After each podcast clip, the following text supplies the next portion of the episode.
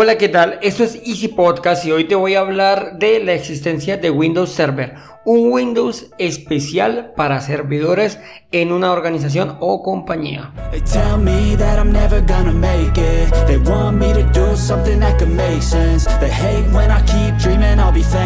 Bienvenidos a Easy Podcast, el podcast, el programa donde hablamos de marketing digital y tecnología en tu idioma. Quiero recordarte que en Easystem.co tenemos desarrollo web, marketing digital y ahora estamos con los cursos online con todo lo necesario, todo lo que necesitas para el marketing online para emprendedores. Esto lo vas a encontrar en cuemon.com. Hace poco me hicieron la recomendación que bueno está la página web pero aún no le damos inicio aún no está abierta hay una cuenta regresiva donde dice que pues ya pronto abriremos sin embargo, quieren darse cuenta de todos los avances, entonces voy a implementar allí un, espacio para que nos dejen su correo y estén al tanto de cuando ya comience. Así que, sin más, comenzamos.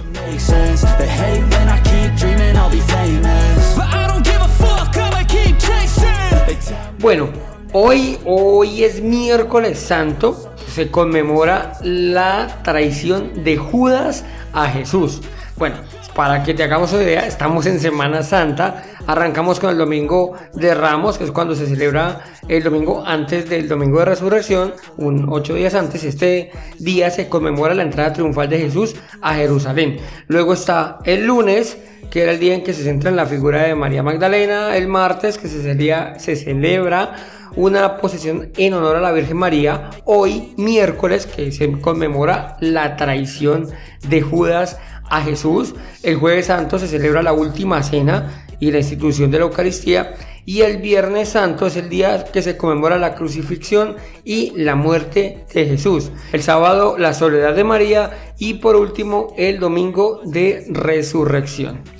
Bueno, ahora sí, al grano. Hoy voy a hablarte de Windows Server, que ese es el nombre que se le dio a la versión del sistema operativo destinada a propósitos corporativos, a servidores de eh, empresas o bueno, corporativos.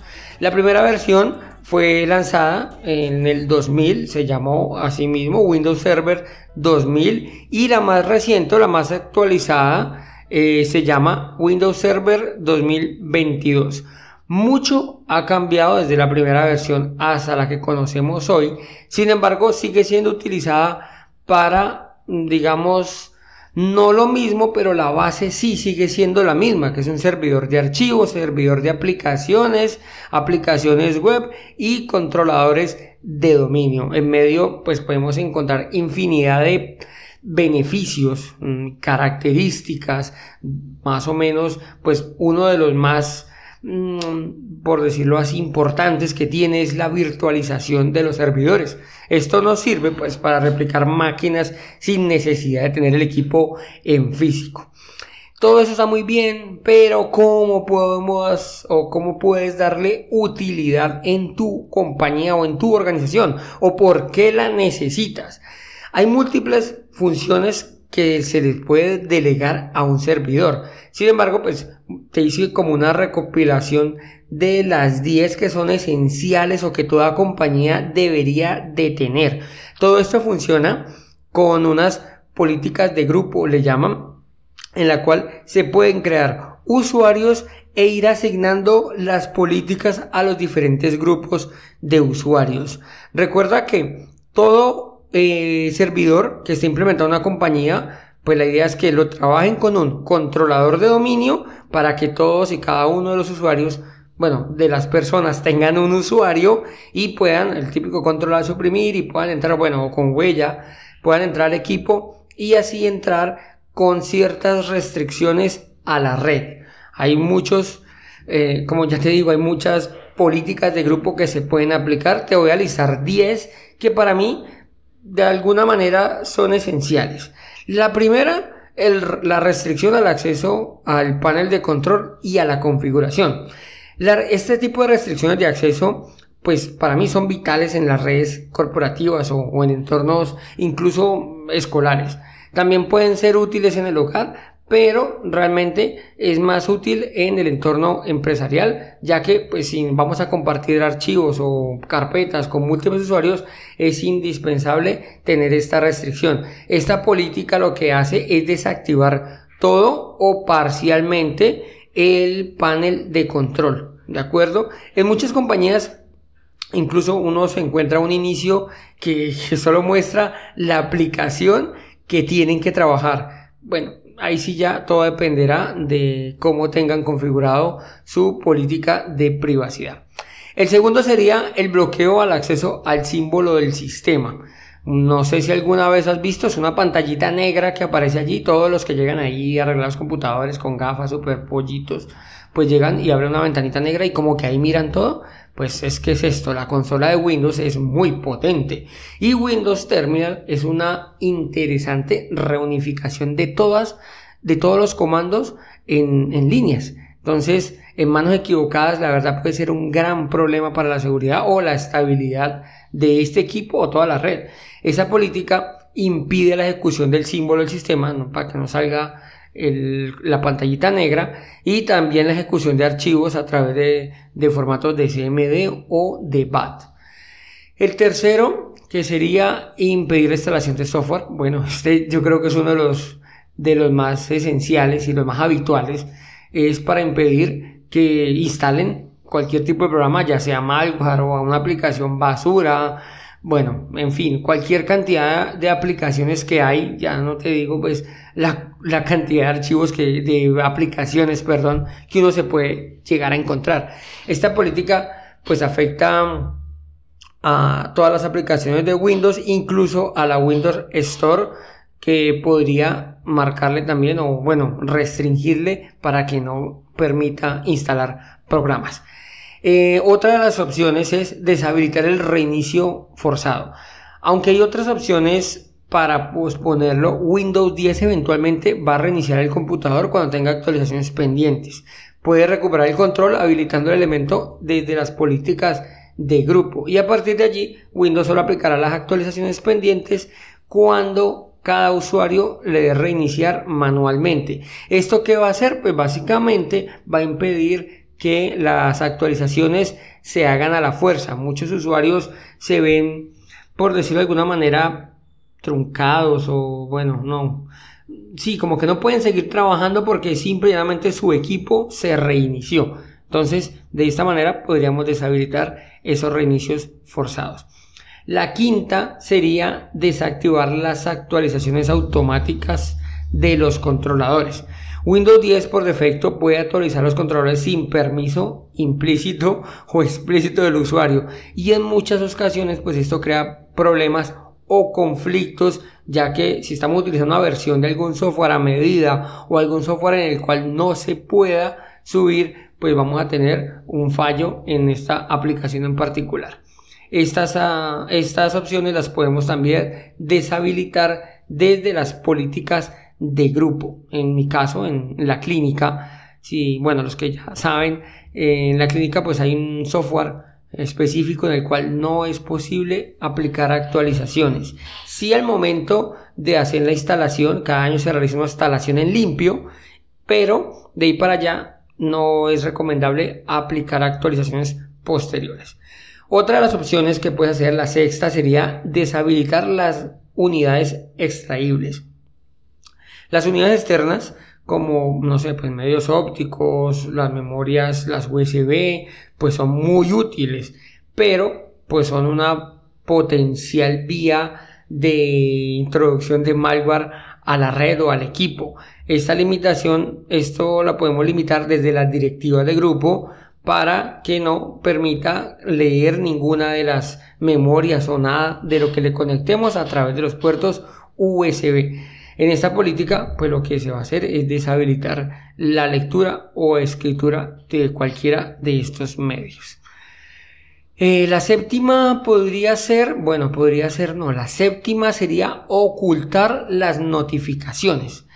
Todos los días usamos notificaciones a diario, yo intento, la verdad, no hacerlo, o intento tener muy poquitas, básicamente me limito a un WhatsApp y pues Microsoft y Apple también han introducido este tipo de notificaciones a sus sistemas operativos.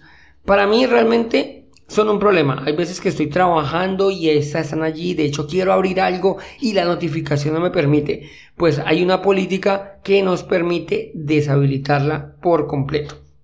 También tengo quejas de varios usuarios que no les permite eh, cuando están trabajando justo se mete en medio eh, del trabajo pues la notificación y he tenido que implementarla para que no me muestre esas notificaciones.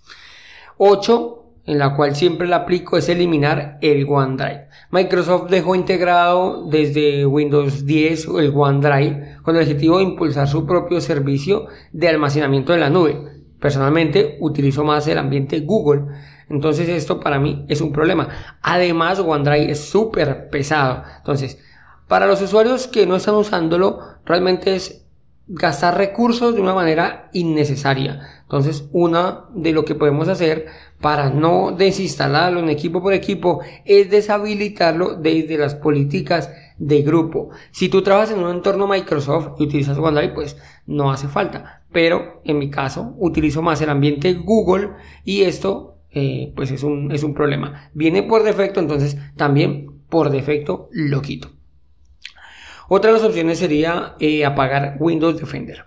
El antivirus que viene con Windows 10 ha mejorado muchísimo. La mayoría de usuarios ya evitan instalación de un software de tercero gracias al Windows Defender. Eh, la verdad, Windows Defender se administra por sí solo y deja de funcionar automáticamente si instalas un antivirus de cualquier otra, de cualquier otro de terceros, pues él deja de funcionar. Esa es la teoría, porque pues hemos visto como conflictos eh, cuando hacemos alguna instalación otra. Entonces, también podríamos, si en tu organización por defecto tienen otro antivirus que no sea el Defender de Windows, pues aplicar la política para que no se ejecute y evites tener ese conflicto ahí. Y por último, la décima, que es importante, que sería ejecutar los scripts al inicio Mm, al inicio de sesión, bueno, al inicio o al apagado.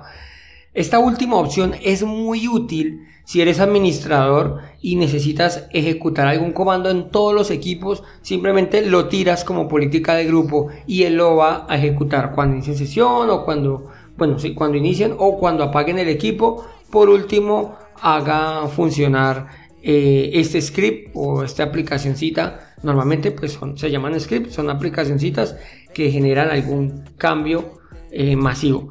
Estas no son las, las únicas ni de cerca de las opciones que tiene Windows Server, pero sí sirve para que te hagas una idea del potencial que puedes obtener al implementar un servidor en tu compañía o en tu organización.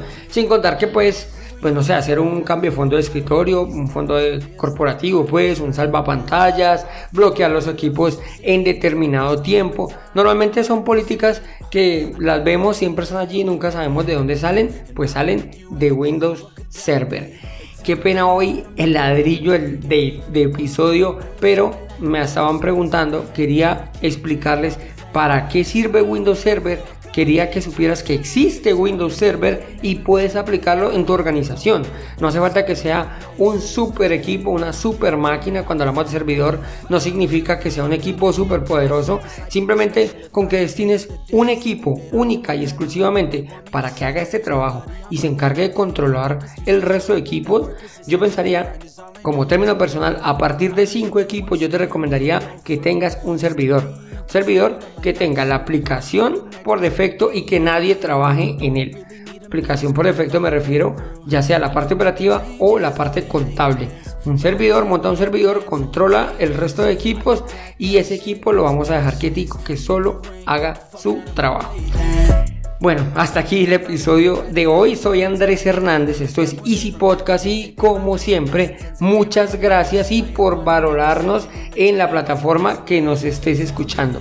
Sin más, nos escuchamos el lunes con un episodio, nuevo episodio, donde te voy a hablar de mindfulness para tener atención plena en todo lo que hacemos. Sin más, nos escuchamos el lunes y recuerda que un viaje de mil kilómetros comienza con un primer paso. Chao, chao.